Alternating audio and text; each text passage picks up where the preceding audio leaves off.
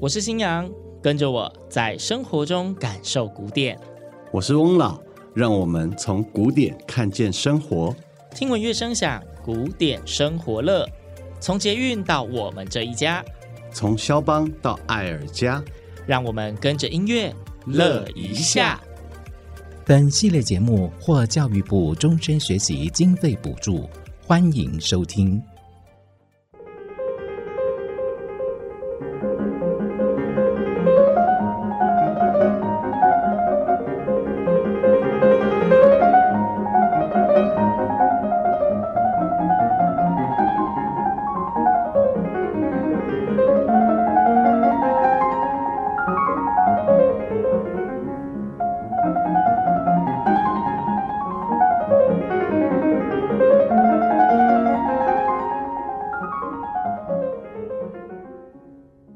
今天我们开头的这第一首歌曲，有一种在花丛中旋转跳舞的感觉，非常的轻盈，非常耳熟，感觉好像很常会听到它。嗯，啊，你知道这是什么曲子吗？呃，我印象中这一首歌曲应该是肖邦的作品，但是曲名我不是很确定。对啊，这是肖邦的很有名一首作品，叫《小狗圆舞曲》。小狗圆舞曲，所以是以动物为名。嗯、对啊。那他的创作是真的跟动物有关吗？你不觉得他的旋律还有节奏听起来就好像你看了一只小狗，然后在原地这样转圈圈，追着自己尾巴跑的那个样子吗？追着自己尾巴跑不是猫吗？好了，应该说就是，而且真的要幼犬，就就是可能那种一群幼犬那里就是横冲直撞的感觉。对啊，哎，这样说起来，新阳，你有养过狗吗？呃，我们家没有养宠物，都是玩别人养的。嗯哎、玩别人的比较容易，就对。没错，跟小孩，嗯，没事。对，就是对，因为我们家就是都有过敏体质，然后所以就是从小家里就不会有宠物们，鸟、嗯、啊、狗、猫都不会有。那这样子好像有一点点误会耶。有一点误会是这样。对啊，因为我也听说很多人因为过敏的关系，然后所以家里就不敢养宠物。呃，可是根据我自己的经验，其实如果家里养狗的话，好像对过敏的体质反而有点改善哦。这是有数据证实，是不是？哎，我不敢证实。好，以上是听说，大家欢迎自己试验看看 啊。回到正题啦，我们不是要讲音乐吗？突然开始讲养宠物经哦。不是，不是说要讲养宠物吗？好啦，小狗圆舞曲，OK，好，这是出自肖邦的作品。然后，的确，他对于一些动物的形象，感觉蛮有画面的。对啊，你看，他除了那个。刚刚听起来不断的绕圈圈，好像那个小狗追着自己尾巴那样转圈圈的，然后还有噔噔噔噔。你看，如果家里有养过狗狗的话，你会看到，比如说你跟它丢球的时候，或丢飞盘的时候，哎，它跳起来接的那样子的画面。好，大家如果家里没有养宠物可以看的话，去公园，偶尔假日的公园也可以看到类似的画面。好，帮助大家联想。对啊，呃，其实我觉得，不管有没有小朋友，其实如果家里你养个宠物，养的猫。猫啊狗啊，做自己的一个陪伴，我觉得对心理啊，或者是对生活上面，都可以增添一些乐趣跟调剂哦。哦，这是真的，而且像其实现在医学上也有很多我们所谓的可能，不管是心理上的疾病，或者是即便是之前妥瑞氏症啊那一些的症状，透过养宠物是可以改善跟舒缓的。嗯，对啊。嗯，那我们讲这么多，今天的主题到底是什么？哦，好啦，其实一开始小狗圆舞曲嘛，先描写动物，我们也知道说，其实音乐它是一个特别，已经可以算是一个自己有一个独立的语言系统，就是透过音乐可以描写各种的景象，或是各种想要陈述的话题。那一开始我们的这个小狗圆舞曲呢，刚刚也帮大家做了很多的画面联想，它其实就是真的在描写一群小狗的那种动作，所以我们应该就可以想象。用音乐来呈现动物的样貌会是什么样？所以，我们今天的主题就来聊聊古典乐中的动物园。哦，那还有什么呢？嗯，昆虫算动物吧？昆虫也算动物啊？对嘛？会动的都算动物啊。好啦，讲到昆虫，其实我相信有一首歌曲，大家一定也都非常的熟悉，因为它其实就是从来都没有退流行过，会在各种场合出现。嗯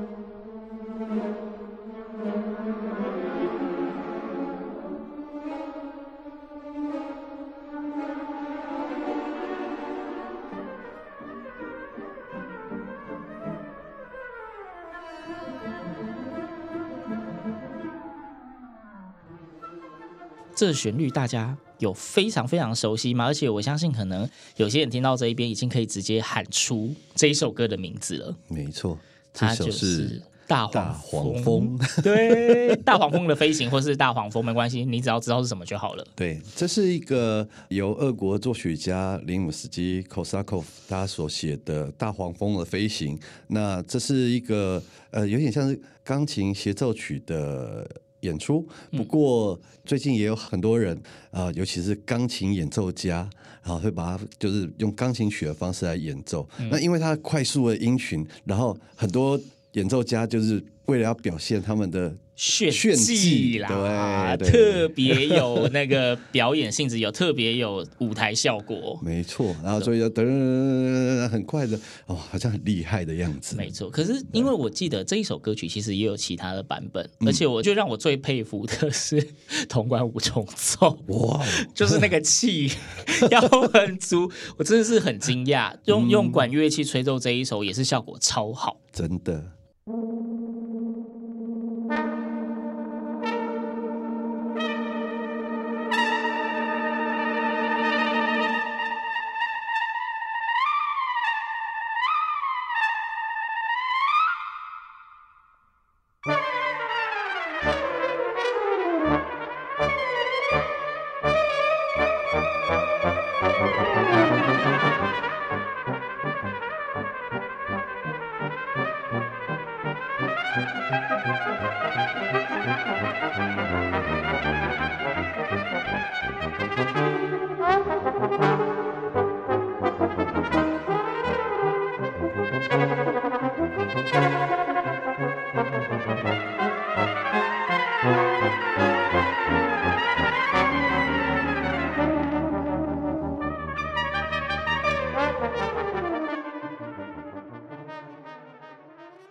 大家可以想象你的那个运气要如何可以达到刚刚这一首歌曲的效果。如果你本身也是在学习管乐的人，你可以自己玩玩看。好，不过我相信大家应该比较想要听到音乐，而不想真的被大黄蜂追吧？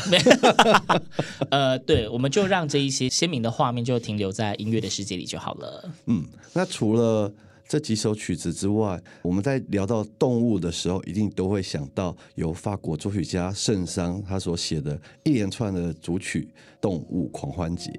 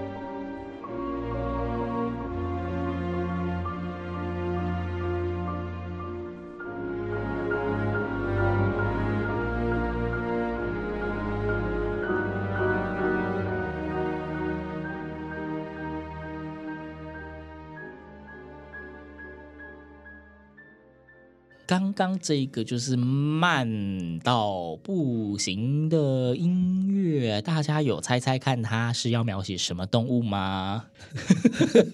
而且刚刚的旋律有没有听起来有种很耳熟的感觉呢？真的，你有没有觉得听着这个旋律就会觉得你是不是应该要再放快个十倍之类的感觉？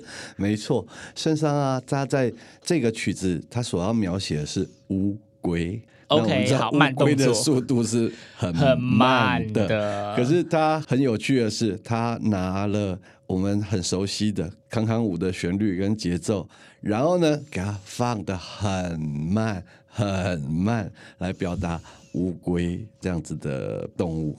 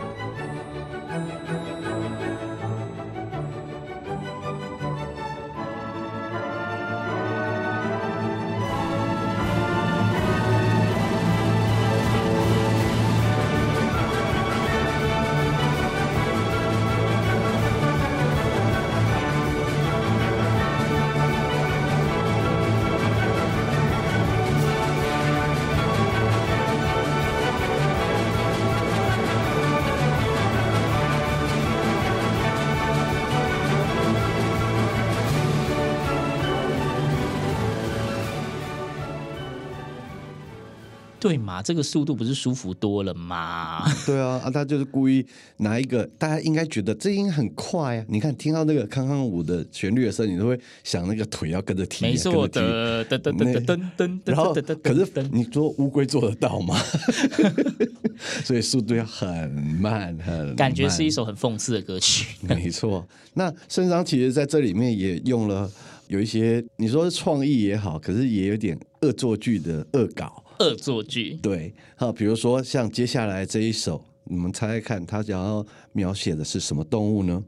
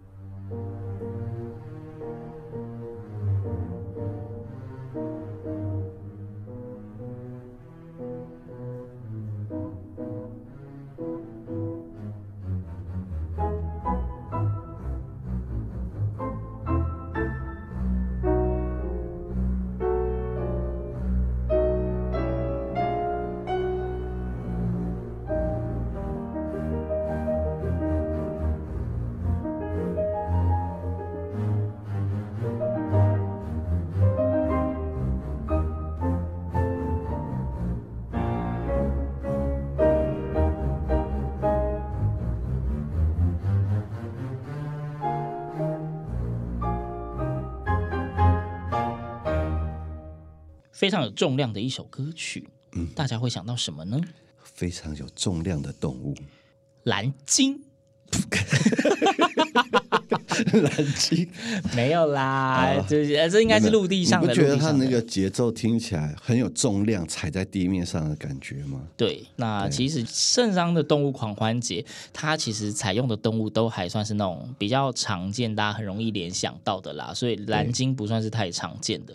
所以这个陆地上呢，呃，目前在世界上还存活的，大家公认海底最大是蓝鲸，陆地上最大的叫做大象。大象 可是你知道？他在这边也是用了他的恶作剧的方式，他用了另外一个法国作曲家白辽士，呃，他的歌剧《浮士德天谴》里的一段仙女之舞，应该听起来是很灵巧的吧？嗯，可是他给了大象。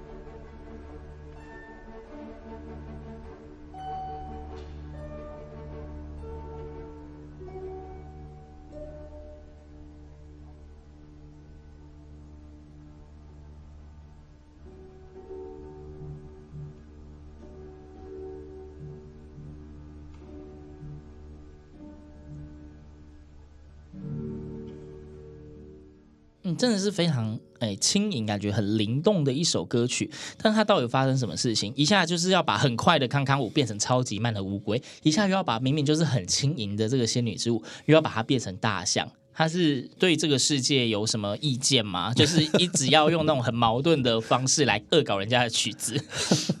那我们想说，作曲家通常就是用他的旋律啦，用他的节奏啦，用他想象得到的声响来描绘这个动物在他心目中的形象。对，那圣桑这个作品呢，一开始应该是出于他自己的兴趣，或者是他的一个突发奇想，嗯，然后写的一连串的一个室内乐的组曲。那这部组曲总共有十四首曲子，嗯，那里面除了我们刚刚听到的有乌龟啦、大象啦。然后他也用了一些很奇怪的、很有趣的题材，像除了我们很熟知的，可能什么狮子啦，然后什么袋鼠啦，天鹅，天鹅。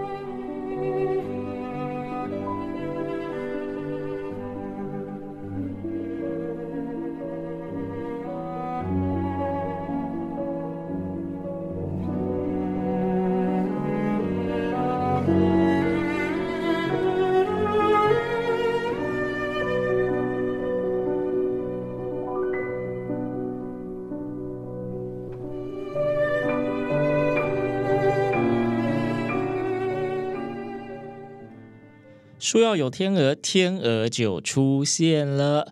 翁老整被吓到，因为这是新娘脱稿演出。因为我自己真的太喜欢圣桑《动物狂欢节》里面的《天鹅》这一首歌，非常的优美，相信大家应该都很耳熟吧？啊，不过刚刚我们说《动物狂欢节》里面，呃，有很多奇怪的动物，我觉得天鹅啊这一类的听起来蛮正常的啊，所以到底有什么动物是奇怪的吗？对，但是呢，里面也会有化石。OK，曾经是动物，Fine。对。那还有接下来这一首曲子，你要不要猜猜看，这是在写什么动物呢？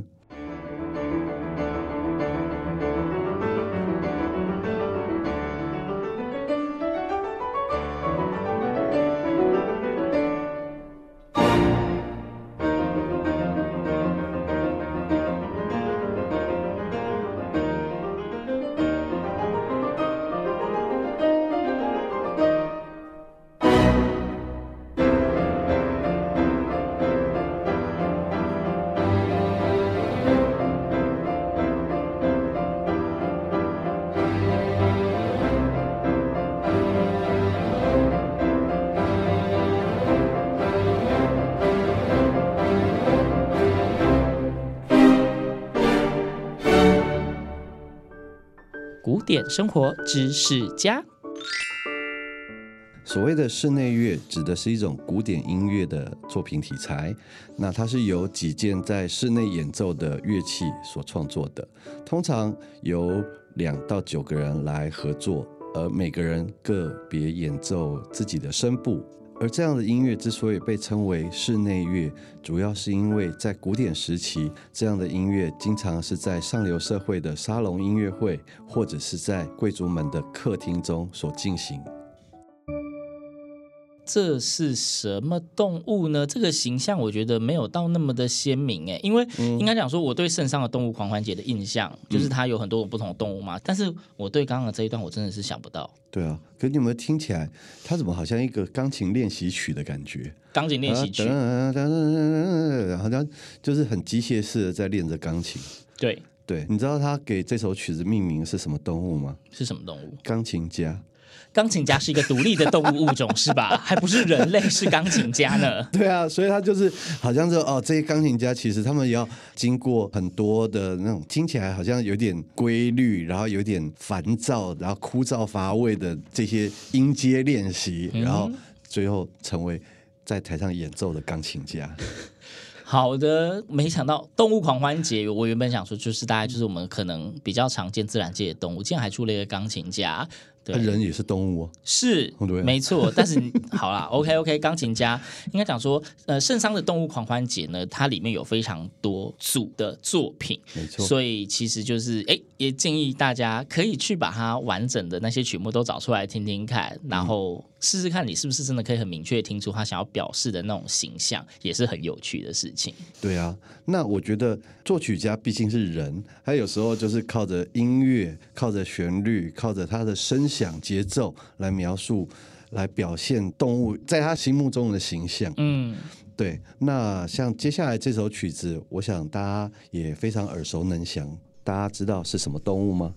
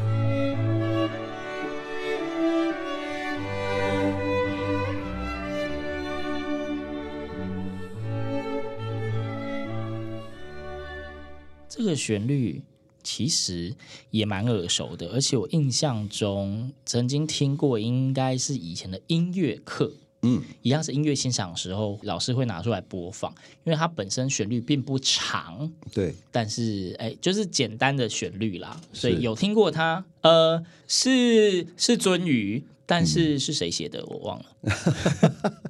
好，的确是鳟鱼，没错啊。只是我们小时候在课本里面读到这首曲子的时候，应该它是一首可以唱的歌曲吧？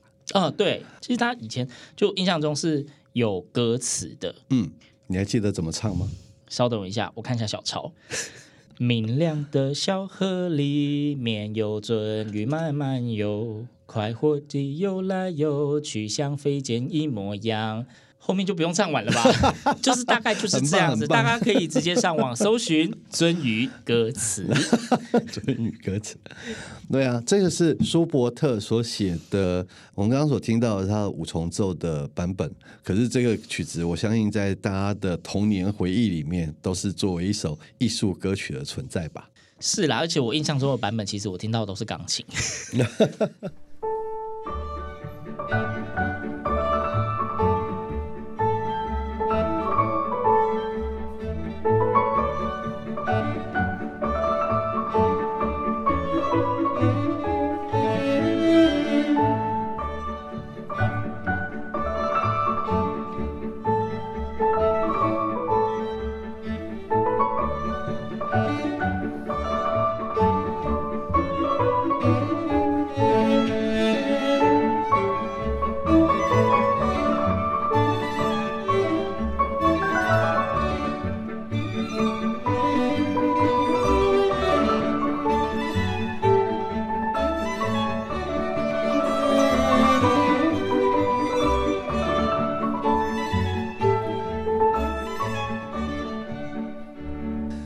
你刚刚唱的也不错啊，感谢你。好，没关系，今天就只有唱这一段而已，好不好？我们还是认真的。动物园今天才讲了几只动物，太少了吧？继续继续。对对对，我们还有其他的动物呢。那我们既然这边提到说，有的作曲家是用纯音乐来描写的动物，那当然也会有像刚刚的鱒鱼里面是有歌词来描述的动物。嗯、那像我很熟悉的美国当代的作曲家维塔克，他就曾经也写了两组的动物狂欢节的合唱曲哦。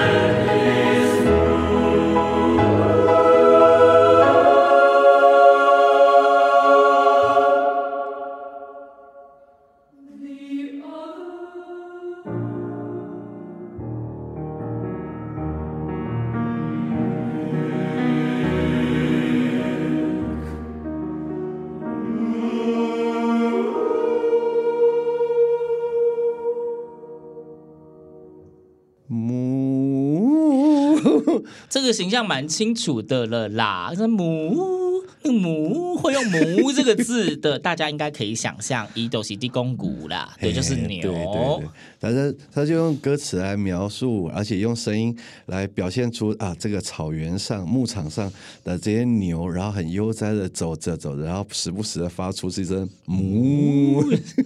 这这音乐，大家刚刚听起来，应该除了这个“母”这个撞声词大家很熟悉之外，其实它听起来这个乐曲有点现代。对啊，可是你不觉得这样子有一群人唱出来的效果也蛮有趣的吗？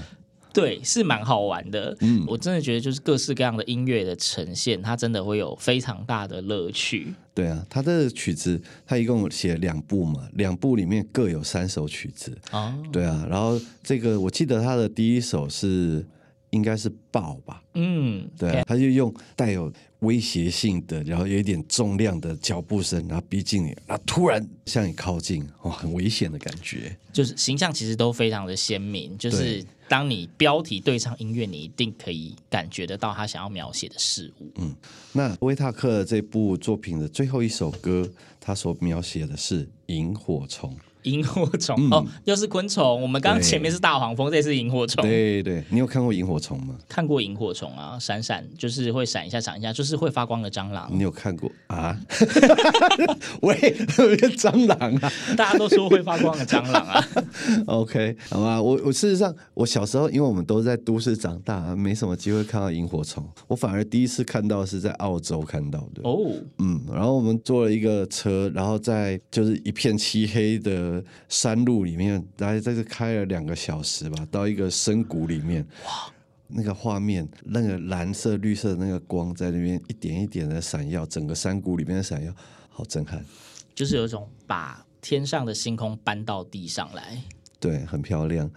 不过维塔克在写这首《萤火虫》的时候，他倒是在表现萤火虫那快速的在那边移动、闪动、闪耀的那样子的画面，所以他用了一个很快的节奏，然后很快的音型，然后突然就不见了的感觉，突然瞬间就消失是不是？没错，好。那我觉得，因为其实今天我们其实要想要跟大家分享这个古典乐中的动物园，其实不管是古典乐，或是即便是在现今的音乐创作中，都有非常多的作曲家以动物的形象来作曲。